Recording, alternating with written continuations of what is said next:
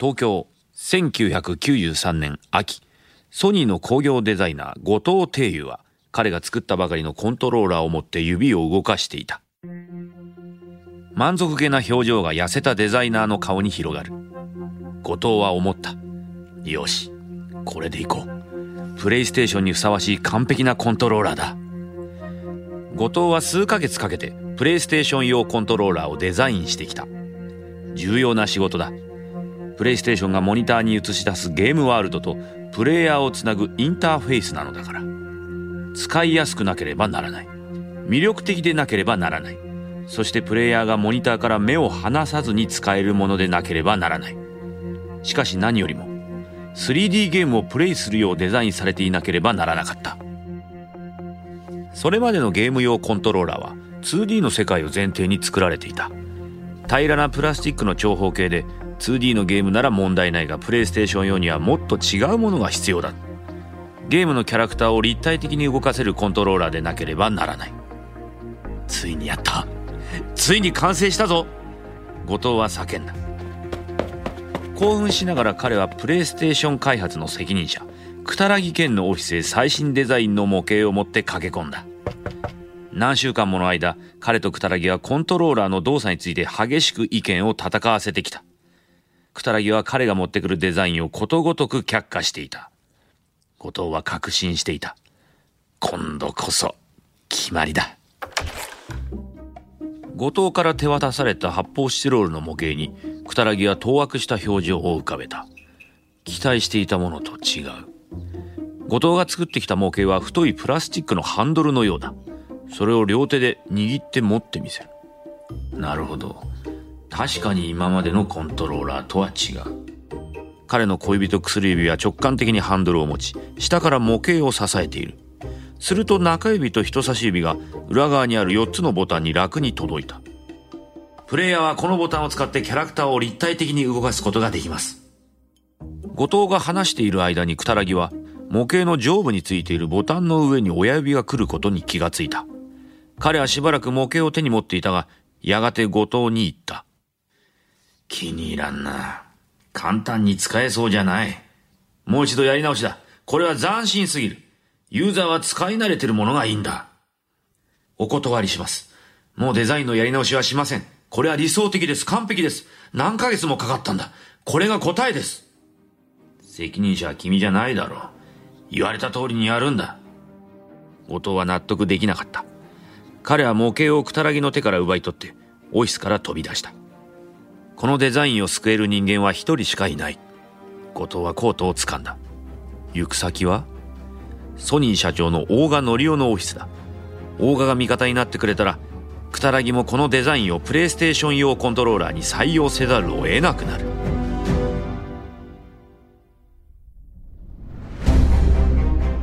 原作「ワンダリー」制作日本放送。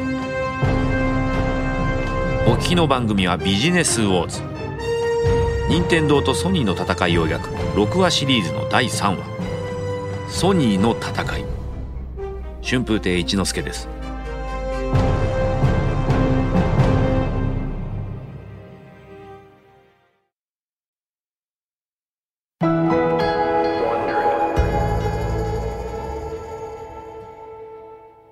当初からプレイステーションの開発は危機に瀕していた。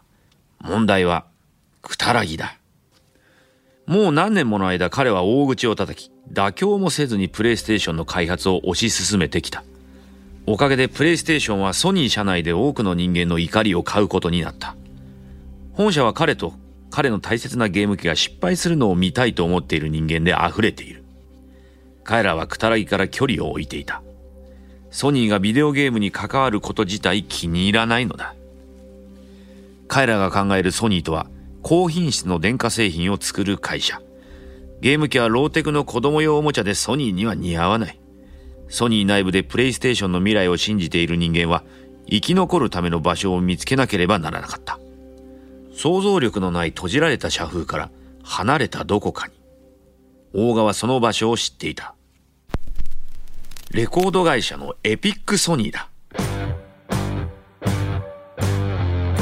頭の固い本部と違ってエピックソニーのオフィスは服装もカジュアルで自由奔放な社風だった。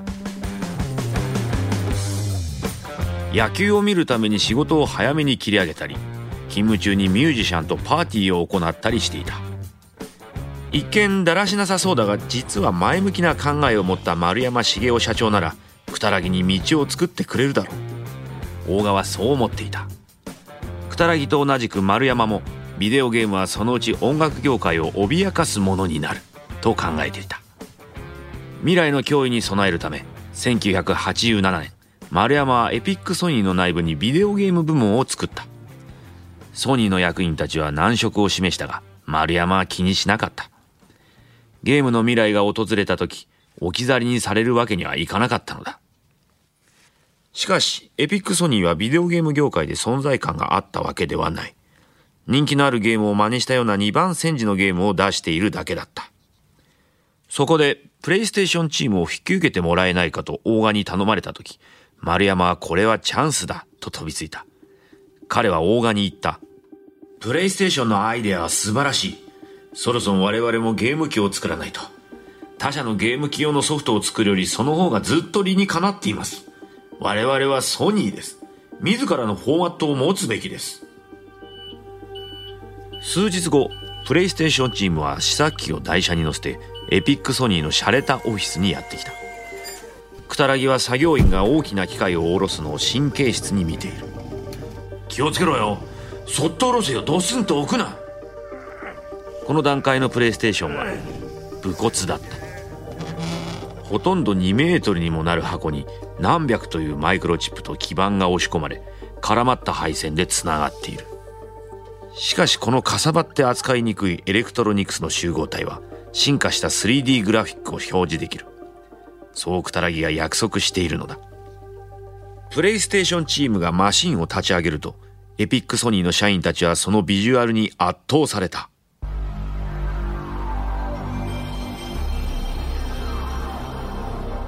丸山も期待はしていたがこれは想像をはるかに超えていた。彼は思わず熱のこもった声で言った。おおくたらぎくん。これはすごい。まさに任天堂キラーだ。ゲーム画面が実写に見えるぞ。ビデオゲームのグラフィックが 2D から 3D に飛躍するのは映画に音声がついた瞬間と同じくらいの衝撃だろう。丸山にはそれがはっきり分かっていた。しかしその瞬間を現実にするには大仕事をやらねばならない。プレイステーションを冷蔵庫サイズのワイヤーの塊からビデオデッキの大きさにしなければならないのだ。家庭で使えるように小型化し価格も安くしなければならない。それにはマイクロチップデザイナーの助けが必要だ。そこでくたらぎはチップデザインの会社と提携しようと試みた。巨大な試作機の中にあるマイクロチップをクラッカーくらいに小さくできないだろうか。くたらぎはいくつもの会社にそう尋ねて回った。そして何度もそんなことは不可能だと言われた。しかしシリコンバレーにある一社だけがチャレンジしてみようと言ってくれた。その頃東京のプレイステーションチームではコントローラーのデザインで後藤帝友とくたらぎが対立していた。後藤のデザインは斬新で伝統を打ち破るハンドルバー型だ。しかしくたらぎはコントローラーはプレイヤーが使い慣れたものであるべきと考え過去のデザインを踏襲しろと言い張っていた。デザインを却下されると後藤は模型を掴んでソニーのトップへと持っていった。大賀社長のオフィスへ。そして後藤は大賀との短いミーティングを許可された。後藤が入っていくと大賀は大きなマホガニーのデスクに座っていた。ああ後藤君。私に見せたいものがあるらしいね。はい実は。プレイステーション用コントローラーの新デザインです後藤はコントローラーの模型をカバンから取り出して大賀のデスクの上に置いた。工業デザイナーが作った模型を見た瞬間大賀の目が光った。後藤君これなかなかいいよ。ソニーらしい。気に入った。後藤はこの時を逃さず。気に入っていただいて光栄です。実はくたらぎさんにダメ出しされました。これまでのコントローラーと似たデザインでないとダメだと。彼がそう言ったのか。うん。私に任せなさい。数時間後、くたらぎに大賀から電話がかかってきた。くたらぎくん、がデザインしたコントローラーを見たところだ。はっきり言うが私は非常にいいと思ってる。しかし君は使わないと言ったらしいな。はいそう言いました。プレイヤーが慣れ親しんでいるコントローラーと違いすぎます。混乱してしまいます何を言ってるんだ非常に使いやすいデザインじゃないか反対するのはやめてあのデザインを採用しろ言っておくがこれは命令だ判断を覆され、クタラギはやがて、プレイステーションの象徴となるデザインを受け入れることとなった。クタラギが後藤の斬新なデザインを認めたのは、プレイステーションが発売され、世界中で大喝采を受けてからのことだった。しかしそれはまだ先の話だ。プレイステーション用コントローラーに関わるクタラギの戦いはまだ終わっていない。後藤のデザインを受け入れて間もなく、クタラギはそれをソニーコンピューターエンターテイメントのアメリカチームに見せた。アメリカでの反応は不評だった。バーニー・ストラー副社長は問題点を指摘した。ミスター・クタラギ、これでは小さすぎる。もっと大きくしてもらわないと困るよ。大きく？クタラギは声を荒げる。そんなことには応じられない。まあ見てくれ。日本人にはいいかもしれないが、私たちアメリカ人の手はもっと大きいんだ。だから北米では大きなコントローラーが必要なんだよ。わかるかね？クタラギはしばらくストラーを見ていた。そしてアメリカの役員たちを驚かせる戦法に出た。じゃあ、こうしましょう。私たち二人で腕相撲をするんです。勝った方の意見に従いましょう。なんだって？だから、腕相撲をするんですよ。今すぐこの挑戦を受けてもらえないなら、コントローラーの話は終わりです。どうかしてるよ。だがいいだろう。やろう。二人の重役はスーツのジャケットを脱ぎ、シャツの袖をまくり上げ、周りのテーブルを片付けた。本当に腕相撲をする気なのだ。アメリカチームの他のメンバーが集まってくる。クタラギたちは腰を下ろし、テーブルに肘をついてしっかりと手を握り合った。ストラーの力を見くびっていたとクタラギが気づくのに長い時間はかからなかった。クタラギの腕は下がり始めそしてストラーが勝ち起こって勢いよく椅子から立ち上がった。コントローラーを10%大きくしてもらうよ。クタラギはコントローラーのことで何度も戦ってきたがそれは大した問題ではなかった。プレイステーションプロジェクトには大きな弱点があったのだそのせいで何もかもがダメになるかもしれない。ゲームだ。もっとはっきり言うとゲームソフトがない。ソニーには任天堂が持つワールドクラスのゲームに対抗できるような自前の開発チームがなかった。ビデオゲーム業界で勝利したければ、すでに実績があるゲーム会社の協力が必要だ。協力がなければ、プレイステーションは売り出した瞬間に負けることになる。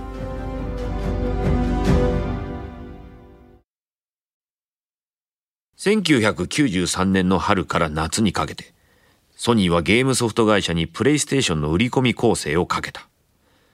クタラギと彼のチームは日本中を回って懐疑的なゲームソフト会社を味方につけようとしたのだ。しかし、彼らの答えはどれも同じだった。プレイステーションが全世界で300万台売れたらそれ用のゲームを作るかもしれませんけどね。それは鶏が先か卵が先かという話だ。ゲームソフトがなければプレイステーションが300万台も売れるわけがない。ソニーが片思いを最も痛感させられたのは、チームがコナミの東京本社へ行った時だった。コナミはビデオゲームのヒットメーカーだ。大ヒットしたゲームをいくつも作っている。障害物を避けるゲーム、フロッガー。ヴァンパイアがテーマの悪魔城ドラキュラ。4人でプレイするスーパーカメ忍者。クタラギはほぼ1時間かけてコナミの重役北上和美にプレイステーションの長所を説明した。しかし北上はゲーム業界のベテランだ。革新的な 3D グラフィックなどというクタラギの夢のような話には乗らなかった北上はこれまでに多くの企業が任天堂に敗れてきたのを何度も見ているクタラギがやっと話すのをやめると北上はため息をついた。くたらぎさん、まだプレイステーションが売れなければうちとしてはゲームは作れないよ。そう言われることを薄々感じていたこれまでにも同じような丁寧なノーは何度も聞いた。しかし続いて北上が言ったことに彼は衝撃を受けた草薙さんあなたに忠告しておこう。うちも同じことをしていた時がある。試作機まで作ってビジネスプランも立てた。可能な限りのアングルからゲーム機ビジネスを考えた。その度に行き着く結論が何だったかわかるかねやめておけだ任天堂が勝ってこっちは大損する。幸運を祈るが悪いことは言わない。打ちのめされた草薙はコナミ本社を出た。とぼとぼと街を歩きながら北上が正しいのではないかと考えずにはいられなかった。プレイステーションが大きな失敗ならどうする？協力を取り付けた企業はただの一社しかない。ナムコ。世にパックマンを送り出した会社だ。昔の話だがナムコは任天堂の協力会社だった。1984年にはナムコがファミコンをサポートする最初の企業の一つになった。その見返りとしてファミコン用ソフトの売り上げで有利な契約をしていたのだ。しかし1989年に契約が満了すると任天堂の山内博社長は更新を拒否した。代わりに他のファミコンのゲームソフト会社と同じ条件にすると言ってきたのだ。そこでソニーがナムコにプレイステーションのサポートを要請するとナムコは即座にサインした。セガの助けなしで任天堂の手から逃れられると考えたのだ。ナムコの寝返りを山内は気にしなかった。任天堂はすでに次のゲーム機の開発を終えておりプレイステーションを気にする必要がなかったのだ。ソニーだけではいいゲームは作れないと分かっていた。ゲームソフト会社はゲーム業界でのソニーの経験のなさを心配していた。記者会見であるレポーターが任天堂はプレイステーションを脅威と思うか？と尋ねた。山内は余裕たっぷりにこう答えた。ソニーはこの業界の新参者だよ。ゲームというものは分かってない。分かってるのはテクノロジーだけだ。ソニーが開発したゲームを見てきたがアクション映画をベースにしたつまらないものばかりだね任天堂はプレイステーションなど全く気にしていないはい次の質問はソニーも本心では山内が正しいと分かっていた。ナムコ一社ではとても足りない。一刻も早く、一社でも多くゲームソフト会社を味方につけないと、プレイステーションが発売されても肝心のソフトが足りない。時間は迫っていた。ソニーは何かをしなければならない。何か大きなこと。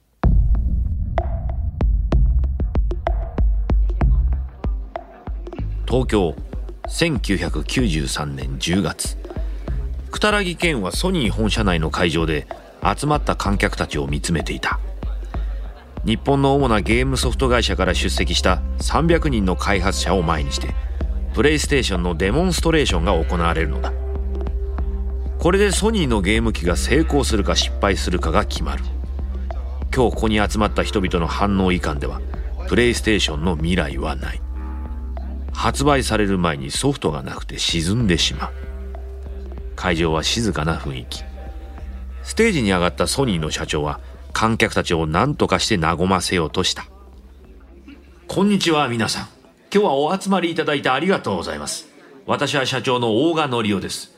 ソニーは今からお見せするプレイステーションを必ずや成功させるとお約束します。しかしそのためには皆さんのお力が必要です。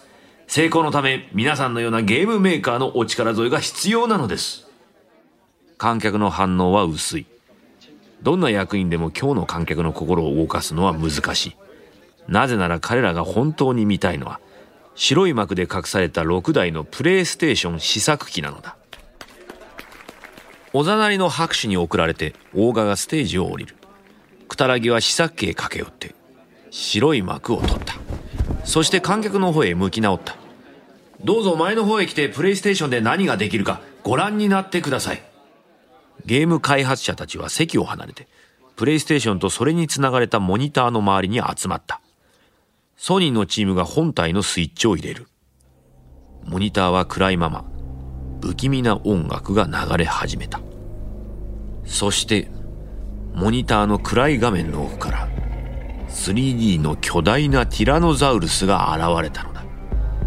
それは観客たちの方へまっすぐに歩いてきた鱗に覆われた肌と見開いた黄色い目がはっきりと見える衝撃の瞬間の後会場はどよめいた開発者たちはプレイステーションのコントローラーを持って操作を始めた。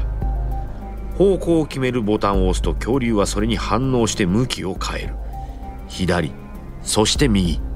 後ろへ。そして前へ。他のボタンを押すと恐竜は大きく口を開きカミソリのように鋭い歯が並んだ口の中を見せた。視点を調整するボタンもある。それを使うとソニーが作った恐竜をあらゆる角度から眺められるのだ。開発者たちは自分が見ているものが信じられなかった。誰もが不可能だと思っていたプレイステーションの 3D グラフィックはクタラギの言う通りの出来栄えであった。このレベルの 3D グラフィックを表示できる家庭用ゲーム機はそれまで存在しなかった。最新型のアーケードゲーム機と比べても引けを取らないものだった。開発者たちは自分の会社に戻りその日見たものを同僚たちに話した。翌日ソニーコンピューターエンターテインメントの電話は鳴りやまなかった。ゲームソフト会社からプレイステーションの詳細とビジネスモデルについての問い合わせが殺到した。営業担当者はゲーム会社にこう説明した。はいそうです。プレイステーション用のゲームを作る方が予算を抑えられます。CD はカートリッジより安いですし早く作れますから。任天堂のカートリッジだと作るのに3000円以上かかりますが CD なら1000円かかりません。CD とカートリッジの違い。これが後に2社の争いのポイントとなるのであった。CD なら2週間でゲームソフトの出荷量を増やせます。カートリッジだと23ヶ月待ちになりますね。ソニーの営業担当者はさらに畳みかける。ええ御社のゲームソフトの売り上げにかかる手数料は任天堂より低いですよ。あと既存コードのライブラリを作りますので開発期間を大幅に短縮できると思います。そして仕上げにゲーム会社にこう言うプレイステーションは子供ではなくヤングアダルトをターゲットにしています。80年代にビデオゲームで遊んで育ったヤングアダルトを引き入れたいと考えています。自由になるお金が子供よりずっと多いですから。しかし彼らは可愛いアニメのゲームには興味がありません。大人のゲームが欲しいんです。ですから弊社は任天堂と違ってファミリー向けのゲームにはこだわりません。恐竜のデモの後数ヶ月の間にこれまで乗り気ではなかったゲーム会社の多くがプレイステーションのソフトを作る契約にサインをした。プレイステーション最大の弱点が解消されたのだ。必要だったゲームが作られることになりこれで戦闘準備は整った。ビデオゲーム業界に殴り込みをかけるのは1994年12月プレイステーションが日本の店頭に並ぶ日だ。ソニーはそうアナウンスした。任天堂の山内博はそれを脅威には感じなかった。新聞記者に「プレイステーションのことが心配ですか?」と聞かれて山内は笑った。まさか心配なんかこれっぽっちもしてないよ。ソニーは失敗する。つまらないゲームを作るのは簡単だからな。あたりのゲーム機はつまらないゲームだらけになってその後どうなったか知ってるだろう？プレイヤーが望んでいるのはすごいゲームだ。我が社以上にいいゲームを作れる会社はない。来年の夏までにはプレイステーションは忘れられてるでしょうね。翌朝ソニーコンピューターエンターテインメントの広告担当は山内のコメントを読んだ。彼は激怒して新聞をくしゃくしゃに丸めオフィスの向こうへ投げつけ叫んだ。傲慢な奴め。今に見てろ。しかしその前にソニーは当時任天堂最大のライバルセガを超えなければならないのであった。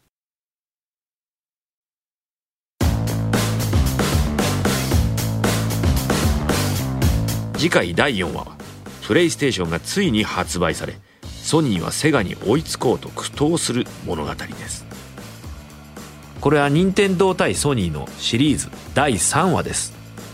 ビジネスウォーズのこのエピソードお楽しみいただけたでしょうか？皆様から番組の感想をぜひ聞かせてください。メールアドレスは bw.1242.com bw.1242.com この物語はポッドドッグとすべての主要なポッドキャストアプリのほか日本放送ポッドキャストステーションでお聞きいただけます。ストーリー中のお聞きいただいた会話についてですが私たちには当時の正確な会話を知ることはできませんができる限りのリサーチに基づいて構成されています。この一連のビジネスウォーズのオリジナル版ではデビッド・ブラウンがホストを務めましたがこの日本語版の案内役は私春風亭一之輔でお送りしました。この物語はリプレイビデオゲームの歴史の著者であるトリスタン・ドノバンの作品です。